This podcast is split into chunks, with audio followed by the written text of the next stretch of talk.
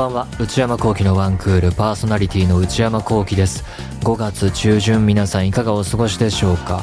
ゴールデンウィークありましたけれども、えー、旅行行ったりとか遊んだりという方も、えー、いたのかもしれませんがどうでしたでしょうか？東京はね結構天気大体良かった。いい日が続いていたかなというイメージでしたけれども各地はどうだったでしょうか、えー、さて今週は、えー、ムビログをやろうと思っているんですがオープニングも映画の話をしようと思っていて嬉しいニュースがあったもので、えー、まあこういう話題は興味持たれる方あんまり多くないのかなというのも感じつつ喋るんですけれども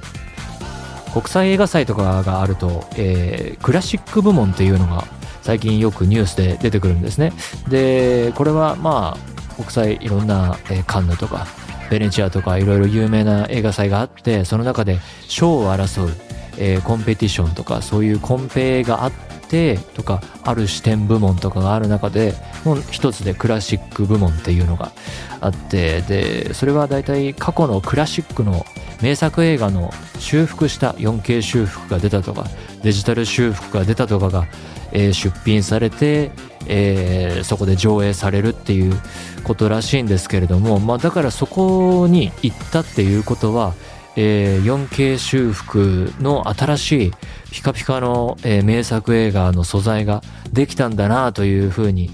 毎回それを楽しみにしているんですが今度のカンヌ国際映画祭にですね、えー、僕が好きな小津安二郎監督の長屋新四録という映画1947年それから宗方兄弟これは兄弟と読むらしいんですけれども姉妹と書いて。1950年こちらの2本が、えー、修復されたものが選出されたというのがニュースになっていてですね。宗方兄弟の方は映画館であれはフィルム上映だったと思うんですけれども見たことがあるんですが長屋新四録は多分見てなくて出てるのは、え、おそらく DVD 止まりなんですね。なのでこのニュース大変嬉しくて 4K バージョンがこの世に生まれたんだなということですのでこれはまあ、えー、カンヌで、えー、上映されてその後またどっか日本の映画館にかかるのか、えー、パッケージになってくれるのかわからないんですがとっても楽しみにしています。で小津監督は僕は好きなんですけれども全部が全部見たかと言われるとそうではなくてなぜかっていうとすごいキャリア初期のとか、えー、あるいはそこから中盤初期とかだとサイレントなので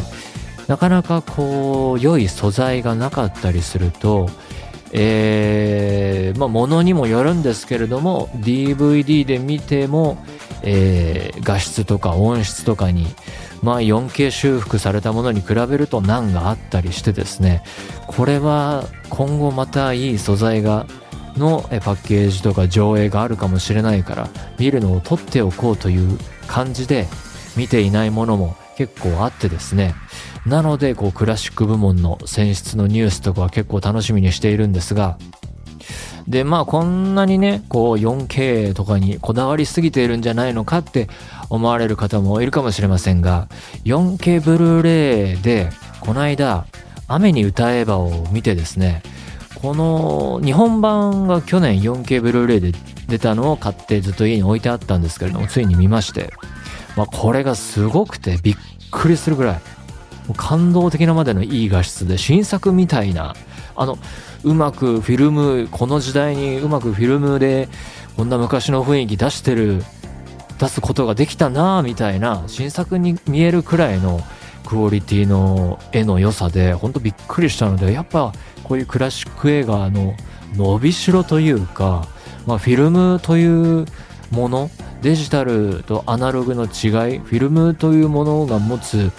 まあ、潜在というかもともとあった能力ですけれどもその素晴らしさっていうものが、まあ、今のデジタルのテクノロジーと組み合わさって、まあ、その修正絵と音の修正の過程の中では、まあ、そのプロフェッショナルな職人芸も組み合わさるわけですけれどもこれはまだまだその埋もれているものの中で修復かけていったらすごいものが出てくるんだなっていうふうに改めて、えー、雨に歌えば見て思ったのでこの 小津4K にもまだまだこれお宝が眠っているに違いないと思いまして、えー、ニュースを見て嬉しくなって今お話しているわけですが、それでは内山昂輝の1クールスタートです。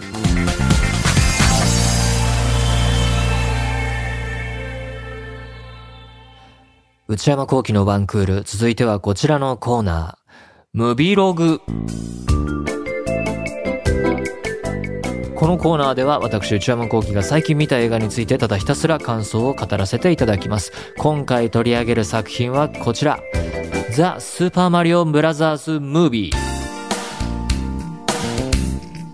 この映画2023年アメリカ日本映画長さは94分この長さもね絶妙というか長すぎず短すぎずちょうどいい尺だったかなと振り返って思うわけですが監督はアーロン・フォーバスという人とマイケル・ジェレニックという人が務めています。原作はもう言うまでもありませんが、任天堂のゲーム、スーパーマリオシリーズ、ゲームの映画化という作品です。で、CG アニメでそれを作った制作したのがイルミネーションという会社、2007年から。もう上り詰めましたね。2000年代にできたアメリカの会社で、えー、有名なところで言うと、怪盗グルーシリーズ、ペットシリーズ、シングシリーズ。僕はイルミネーション作品疎くて見たことがあるのはシングの、しかも1作目だけ。2016年。これ1作目大好きです。傑作だと思いました。2作目見れておらず。で、ザ・スーパーマリオブラザーズ・ムービーですが、えー、任天堂とユニバーサル・ピクチャーズの共同出資でできた映画だそうで、日米合作映画とで、マリオの映画化というのは3回目だそうで、えー、最初は、えー、日本のアニメ60分の長さだったそうですが「スーパーマリオブラザーズピーチ姫救出大作戦」1986年生まれる前です僕。2回目これは実写版「スーパーマリオ魔界帝国の女神」1993年アメリカ映画。これは見たことないです。あんまりヒットしなかったそうです日本でも。で今回が3回目となるわけですが今回は大成功と。世界中で大ヒットしていてえ興、行収入は10億ドルを突破。でこの数字っていうのはとんでもない数字で歴代のあの、世界の映画の中でもですね、えー、アニメ映画としては、えー、これまでナンバーワンが、まあ、その、この金額ベースっていうのは考え方いろいろあるそうで、その、あんまりにも昔だと比べるのが難しいということになるかもしれませんが、金過去の作品ですけれども、ナンバーワンは、えー、アナ雪の2作目。まあ、これが全体の13位だそうで、まあ、これに並ぶ勢いで、えー、大ヒットを続けていると。で、その実写とかも含めると、アバターの1作目が1位だそうです。9位にライオンキングの、えー、実写版2019年があるっていうのもね、びっくりしましたけれども、あ、そんなにヒットしてたんだというね。ただまあ、ライオンキングもそうですけど、年々こういうこう CG を、えー、すんごい活かした映画が出てくると、こう CG を活用した実写映画なのか、アバターとかもシーンによってはそうなんですけど、アニメなのか何なのかみたいな。まあ、ベースでこう人からモーションキャプチャーとかはあるんだろうけど、そういうものを利用した CG 作品とか、えー、CG アニメ作品も増えつつあるところを考えるとですね、この境界線っていうのは、年々難しくなってるなと思いますけどね、実写とアニメとそこに CG 表現が加わって、境界が難しいなと思いますますけれども、えー、マリオの歴史を本当に簡単に振り返ると、ゲームのマリオっていうのは80年代から始まっていて、で、初めてキャラクターとして出てきたのが、ドンキーコングというアーケードゲームだったそうで、これ1981年、やったことないですね。知りませんでした？これドンキーコングに初登場したっていうのは。だからまあそっからもうプレイしてきたファンの方々にとっては、ドンキーが今回、えー、重要キャラとしてこの映画に出てくるっていうのがまあ、あそこが熱いっていうのはそういうことなんでんだなというふうに思うわけです。で、僕は世代的に言うと、まあだから生まれた年も鑑みますと、幼少期はスーファミ世代。スーファミ以降の世代であって、そこから成長して小学生の時に初代ポケモン世代だと思っていて、あとはまあ、あの、ビデオゲームとはずれるけど、遊戯王とかね、ベイブレードとか、ハイパーヨーヨーとかおもちゃ的には流行ってた時代ですね。で、幼少期はですね、あの、祖父母の家に最初のファミコン、エンジ色のやつがあったので、帰省した時とかに、スーパーマリオブラザーズは遊んでました。で、ドラクエとかも初期のやつはやったことあるけど、子供だったので全然、えー、いいところまで進めず、ゲームオーバーみたいな感じで、全然やっておらず、あとドクターマリオはすごいやってました。そんな感じ。で、スーファミも、遊んだことがあって、スーパーマリオカートとか、スーパードンキーコングとか、スーパーマリオ RPG もやったかなっていうぐらいで、まあ、どれもこう全クリっていう感じではなかったですね。で、実家には任天堂64が、その後発売されたやつはあって、だからスーパーマリオ64はやっぱり、これ96年発売だそうですけれども、やってましたね。あの、その顔いじれるやつとかね、懐かしいんですけれども、コントローラーがね、こう新規軸のくるくる回せるやつがついてたりとか懐かしいんですが、その後ゲームキューブなかった。だからスマブラもあんまりやってない。その辺は通っておらずですね、ソニーの、えー、機種が多かったのかなわかんないですけれども、なので DS、その後大人になって Wii 以降とかは、まあマリオのゲームやったりやらなかったりですね。マリカーはたまにやってますけれども、なので、映画見てて、あ、こんなマリオの携帯あったっけ？とか、こんなキャラいたっけ？っていうのは正直言ってあって、知らないキャラクターもいました。その程度の知識で、えー、語っていきます。今回私はこの映画をドルビーシネマ 3D 字幕版で見ました。このバージョンすごい良かったです。ドルビーシネマ 3D という方式を初めて体験したんですけれども、3D 表現もすごい良くて、やっぱり明るさですね、強みは。そこが強化されているので、昔みたいにメガネかけても暗くなることが全然気にならない。多少はそのメガネ、フィルター通すわけですから、明るさ減ってるのかなと思うんですけれども、あんまりギャップを感じないですね。見てる時にちょっと外すタイミングもあったんですけれども、つけても全然気にならない。アバター以降とかの 3D 上映を知る者としては10年前とかと比べると本当に発展してきたなというふうに、本当に時代が変わってきたなと思うんですけどね、本当に暗かったですから、えー、で、ドルビーシネマ 3D すごかったと。なので、えー、こちらおすすめです。あと色の表現とかもですね、作品にぴったりなんですよ。その鮮やかな感じとか色の幅が広い感じとか、映像もすんごいバキッとしてるので、質感表現とかもすごい、えー、この上映方式とマッチしてるし、カラフルな色使いがすごい生きているので、本当に良かったです。まあいろんな上映方式あるみたいなんでね、あの 4D だとか、IMAX とかもあるみたいなので、それぞれの良さがあると思います。なのでそういう意味では、えー、映像表現の技術、CG とかですね、えー、それと上映テクノロジーっていうのがこう、上がりに上がった今、今ならではの見るべき映画だ、だなっていうのがその側の情報としてはあります。で、えー、見終わった後すぐ思った感想としては、とてもめちゃくちゃ楽しい映画だということ。まあ、映画ファン的には映画作品としてどうなのか、物語的にどうなのか、キャラクターの変化とか成長とかがえー、丹念に描けていたかというと、まあその辺は薄いかなと。物語としては薄いんですけれども、でも一方で、見てる間楽しい映画で、映像の力もすごいなということで、ずっとアクションシーンが続くので、全然退屈せず94分間が過ぎていきました。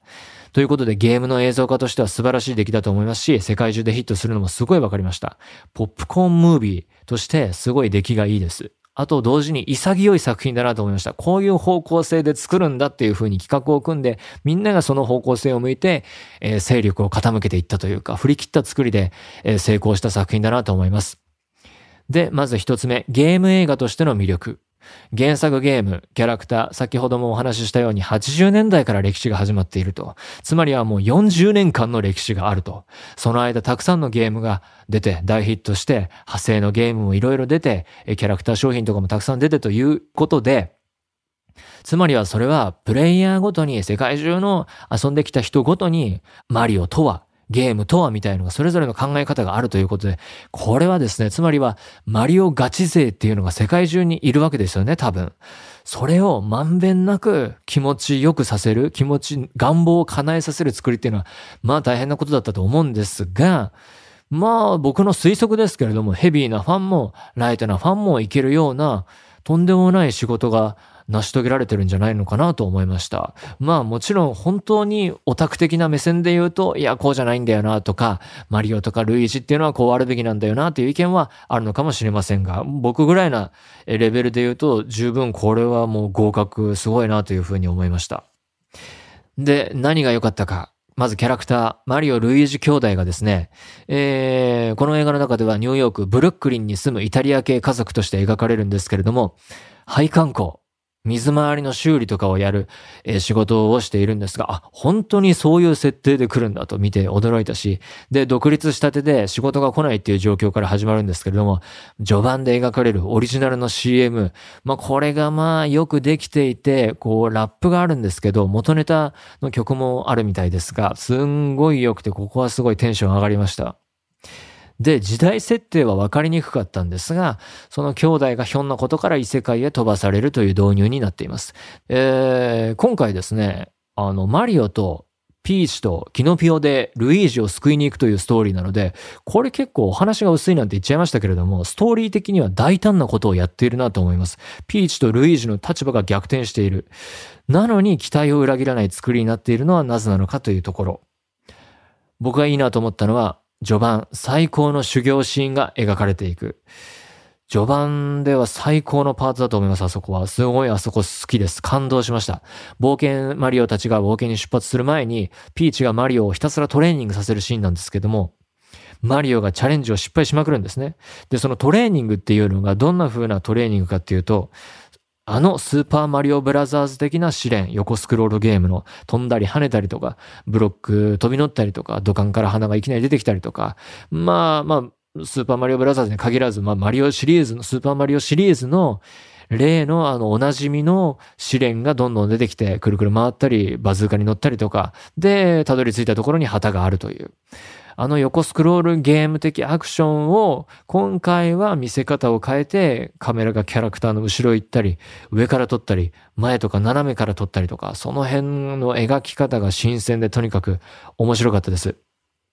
まあ振り返れば、僕の少ないゲーム知識で言うと、マリオ64的アプローチという風にも見えると思うんですが、横スクロールと比べると、すごいそういう鮮やかな発想で描かれていました。で、マリオが、まあ訓練なので失敗を重ねるんですが、そこがいいなと思ったのが、プレイヤーが味わってきたあるあると同じような失敗の仕方で、わかるっていう、その、思い出が蘇ってくるんですね。何度も何度もミスした感じとか、あ、そこで落ちるよねとか、で、その、一回落ちて、もう一回チャレンジして、先ほどの教訓を生かして乗り越えたと思ったら、今度は避けたと思ったらまた次のやつが来てやられるとか、うまいことゲームでき、よくできてんなと思いながらもう一回やりたくなる感じっていうのがすごいうまく再現されていて、これこれっていうこうゲームの醍醐味が詰まっている訓練修行シーンになっているところが素晴らしかった。このプレイヤーの思い出を蘇らせる感じになっていると。つまりここでは映画的な修行シーン、ベタな主人公を成長へと導くためのシーンであるとともに、ゲームの観客たちが味わってきたゲームの面白さとか楽しさっていうものを映画で表現しているなと思いました。で、また良かったところ、音楽の使い方完璧だったんじゃないでしょうか。マリオのあのおなじみのサントラのアレンジに加えて、70年代とか80年代のヒットソング、おなじみの曲、まあベタといえばベタな選曲がこう組み合わさっているんですけれども、使うところとかも完璧で、やっぱりあのマリオの音楽の偉大さっていうところがね、現れていたと思います。こう、あのメロディーが流れれば、高揚せざるを得ない系のジャンルですよね、もはや。あの、映画音楽で言うと、スター・ウォーズの曲だとか、えー、インディ・ジョーンズの、今度新作ありますけれども曲だとか、ジュラシック・パークのあれだとか、ジョン・ウィリアムズ的なものですよね。まさにこのレベル。シリーズ作、これらはたくさん作られていて、いろいろ今回はどうなんだとか文句見ながら思いつつも、あのメロディーが流れてくると、うわーなんかいいもん見たな、みたいに思える的な、そういうレベルに達してるんだな、マリオの曲はっていうふうに思いました。近藤浩二さん。まあ、まさにレジェンドですね。もう曲に勝てないなっていう。それでまた、えー、使い方とかタイミングとかもすごいよくできているので、本当にそのゲームやってた人たちを楽しませる作りにそこもなっているなと思います。で、えー、二つ目の魅力。映像のパワーがすごいなと思いました。ゲームのキャラクターがそのまま動いている感じ。ここの感動がとても大きかったです。もう最初は映画始まってしばらくは驚きっぱなしでしたね。うわーっていう、こう、センスオブワンダー的な頭身とかもイメージぴったりだし、それからまた質感表現も絶妙で、例えばマリオとかルイージ、えー、人間キャラとして描かれるんですけれども、だからこう、序盤とかだと、えー、マリオたちの家族の食卓シーンも出てくるんですが、そこはちゃんとこう人間ドラマというか、リアルな、あの世界におけるリアルな感じっていう風に進んでいくし、まあアニメとしてのリアルですね。でも、えー、そこからお話続いていって、あ、でもやっぱりこのおなじみのゲームキャラクターだよなっていう感触も残してある感じなんですよ。こう、あえてののっぺり感というか、これがのっぺり感でありつつ、今、の現代最新型の高解像度でそれが表現されているバキッとした画質でキャラクターが生き生きと動いている感じがこう目が楽しくてずっと時間が過ぎていく感じ。またクッパとかキノピオとかもぬいぐるみっぽい可愛らしいんだけれども解像度高くてやっぱり目が楽しいっていう感じ。なのでこう現実世界あの、えー、映画の中の現実世界、それから、えー、飛んでった先の異世界のリアルさ、生々しさも残しつつ、でもゲームキャラクターなんだよっていう感じが見事に両立できている。あ、マリオだっていうのがね、ほんと最後まで失われなくてすごいなと思いました。それがキャラクターはもちろんフィールド表現とかアイテムの表現とかも映画らしさとゲームらしさっていうのが両立されていて、まあこれだよこれっていう感じが僕みたいなライトなプレイヤーだからこそかもしれませんが、すごい前編にわたって味わいました。まあその背景には、えー、イルミネーション、制作会社の技術、年々向上しているのであろう技術やクリエイティブもあるんだろうし、CG 技術の向上もあるんだろうし、やっぱりさっき言ったような映画館で見られる映像のえ、進化、上映技術の進化もあるんだと思います。ドルビーシネマ 3D で見ましたけれども、それを見た後にこうやって、えー、自分の考えをまとめるために、あの、パソコンでトレーラーとか YouTube で見て、画質を最高まで HD まで上げても、やっぱりね、全然僕が持ってるモニターの問題かもしれませんが、全然違うんですよ。映画館で見たのとは全然違う。こんなレベルじゃない。映画館で見た映像はもっともっとすごかったって思うくらい魅力が表現しきれていないなと。やっぱりそこは明るさとか暗さの表現もそうだし、色彩表現なんですかね。解像度のレベルもあるかもしれない。色鮮やかさ。あの原色系の表現のガツンとした色が、こう、パワーが足りない感じでしたね、パソコンで見ると。ピカッとこう、鮮やかな感じが、で、3D メガネ通してもすごいパワーで迫ってきたので、これは今ならではの楽しさだなと思いました。現代っていうのは作品を見るとか知るというレベルで言うと、本当にサブスクで簡単に実現できてしまうし、これがまた難しいところに便利と、えー、難しさのジレンマだなっていうのが、あの、公開終わって昔だったら考えられないくらいのスパンを置かずに、すぐに配信、サブスク配信とか、で、ダウンロード販売とかが始まるの、データ販売、レンタルが始まるので、に加えて家の環境も、えー、4K 画質のテレビ増えてきたし、えー、テレビ、モニターによってはドルビービジョンだとか、えー、オーディオビジュアルにこだわるすごい家だとかだと、ドルビーアトモスもね、えー、天井からスピーカーぶら下げてってやってる人もいるくらいなので、その映画館が戦う上での難しさっていうのは年々レベル上がってると思うんですが、でもやっぱり今回マリオみたいな、映画をドルビーシネマで見ると大スクリーンがそこに加わってドルビーシネマと 3D まで来るとこれは家で実現できる人は多分いないだろうという風に感じる体験としての映画映画体験の強みっていうのをこの映画を通して改めて感じることができました。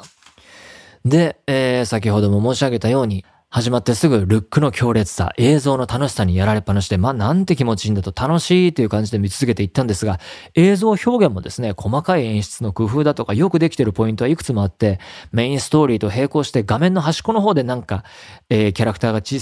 サイズとしては小さいんだけどなんかやってるなとか、あと小ネタ系、亀たちが、まあ、あの、ジャンプで潰されると甲羅になるじゃないですか。あれが、こう、狭いところでぶつかって、もうすんごいスピードで行ったり来たり行ったり来たりしてる、あのあれとかも映像で表現されるちょっとバカバカしさみたいのがゲームあるあるネタとして面白かったし、そういう小ネタ表現もですね、多分一回見たのでは分かりきらないくらい画面中に詰まってるたんだと思います。あとは、あの、ゲームファン的にはここであのアイテム使うかっていう展開の妙ですよね。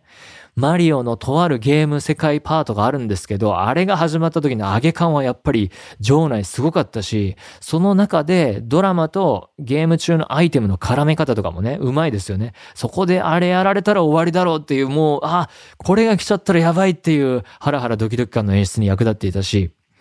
まあ魅力はたくさんあるんですけれども、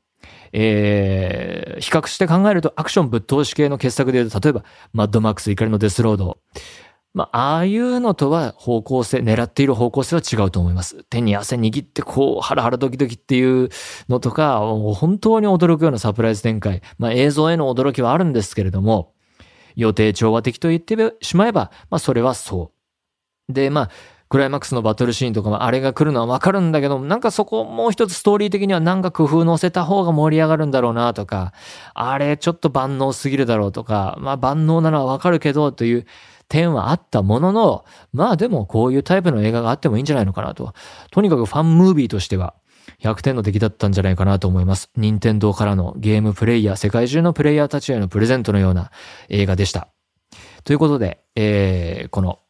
ザ・スーパーマリオブラザーズ・ムービー、できるだけ大きいスクリーン、いい音響で、僕的にはドルビーシネマ 3D 最高でしたが、IMAX 特有のそのアスペクト比があるわけではなさそうですけれども、IMAX もいいと思いますし、これ、これは多分アメリカの観客たちと見たらめちゃくちゃうるさく盛り上がってるんだろうなと推測しました。日本で見ると結構静かですからね。まあそのコロナ対策ということもあるのかもしれませんが、とても、えー、行儀がいいというか、アメリカで見たら最後のあれとかめちゃくちゃ盛り上がるんだろうな、なんていうことも想像しました。ということで、よかったら見てみてください。以上、ムビログでした。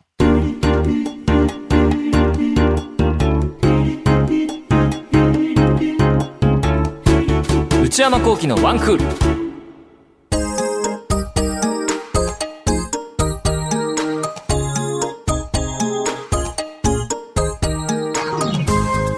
内山幸喜のワンクール、そろそろお別れのお時間です。えー、番組では皆様からのメールを募集しています。番組宛てのすべてのメールの宛先は、one.joqr.net、one.joqr.net、えー、懸命にコーナー名を書いて送ってください。よろしくお願いいたします。そして内山幸喜オフィシャルノート内山幸喜の踊り場毎週木曜の夜に更新しています、えー、最新の記事は、えー、エッセイの内容です。内山昂輝の踊り場定額月額980円で購読できる範囲が5月から変わっております。今までは定額で過去の記事が全て読めましたけれども、現在では読める範囲が狭くなっていますので詳しくは踊り場のノートや公式ツイッターをご確認ください。よろしくお願いいたします。番組公式ツイッターアカウントは、アットマーク、ONE アンダーバー JOQR です。こちらもぜひチェックしてください。この番組は、ポッドキャストと YouTube でも配信中です。ポッドキャストは、ポッドキャスト QR、Spotify、Amazon Music など、YouTube は文化放送エクステンドの公式チャンネルで配信しています。更新は火曜日夕方の予定です。それではまた来週。さよなら。